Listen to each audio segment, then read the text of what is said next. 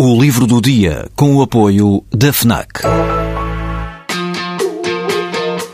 Perdes a tua vez na fila, mas chegas primeiro ao último smartphone do mercado.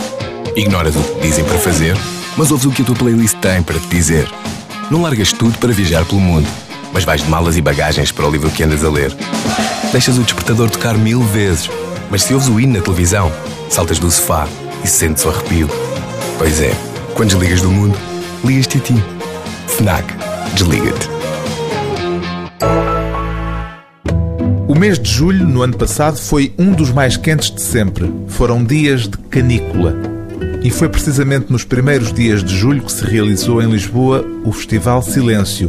Uma das iniciativas do festival juntou quatro autores numa residência artística de portas abertas na Baixa.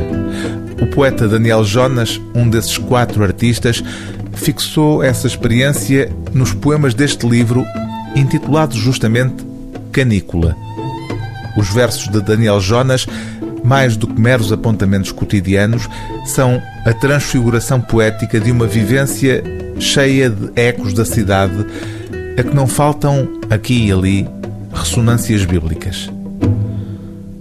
É sexta?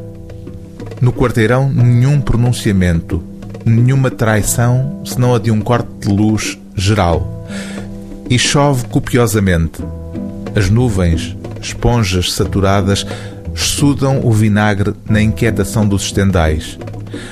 O bairro crucificará alguma coisa, um santo popular, uma sardinha, um távora atrasado. A ictrícia das lampas, coada pela transparência dos mosquitos, verte a sua cerveja na abelha úmida, presa no mel. Vou descendo, em passo de queda, a calçada mordida pelo âmbar, desfocando-me para o flash aleatório do turista. O livro do dia TSF é Canícula, de Daniel Jonas, edição Letra Morta.